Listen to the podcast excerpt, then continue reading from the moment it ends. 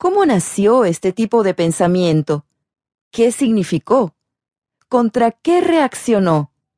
¿A dónde iba? Son algunas de las preguntas que nos hacemos al escuchar la palabra nazismo o fascismo. Si comenzamos de forma ordenada, en lo cronológico, daremos en la cuenta de que fue el fascismo italiano el que surgió primero, y fue el que inspiró al pensamiento nazi una vez tomado el poder. Pero en honor a la verdad, diremos también que fue el nazismo el que dio categoría mundial al fascismo, suficiente para equipararla a otras ideologías de alcance mundial como el liberalismo y el socialismo, y para mantenerla vigente como opción de gobierno, aún en la época actual.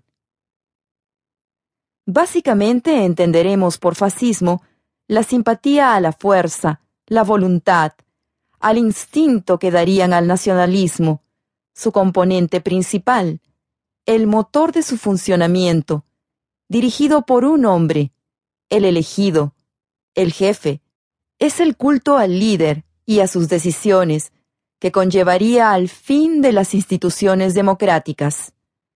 Pero el nazismo, además de mostrar esas características, le dio más fuerza a la reacción, reflejada en una virulencia hacia los que consideró sus enemigos históricos, los judíos. Siempre hubo odio hacia ellos, incluso en otros países europeos.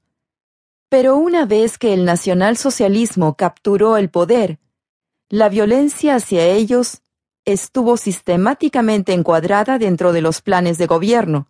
No solamente ellos, sino también homosexuales, gitanos, comunistas, entre otros, recibieron su cuota de violencia.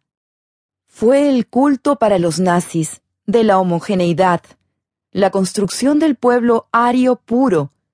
Su construcción fue el camino a la perfección. Y fue por esa ideología, revitalizadora, que Alemania recuperó su estatus de potencia en pocos años y que luego la inspiró a lanzarse a la conquista de lo que consideró su destino.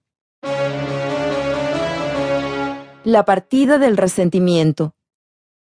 Empecemos desde el comienzo con la pregunta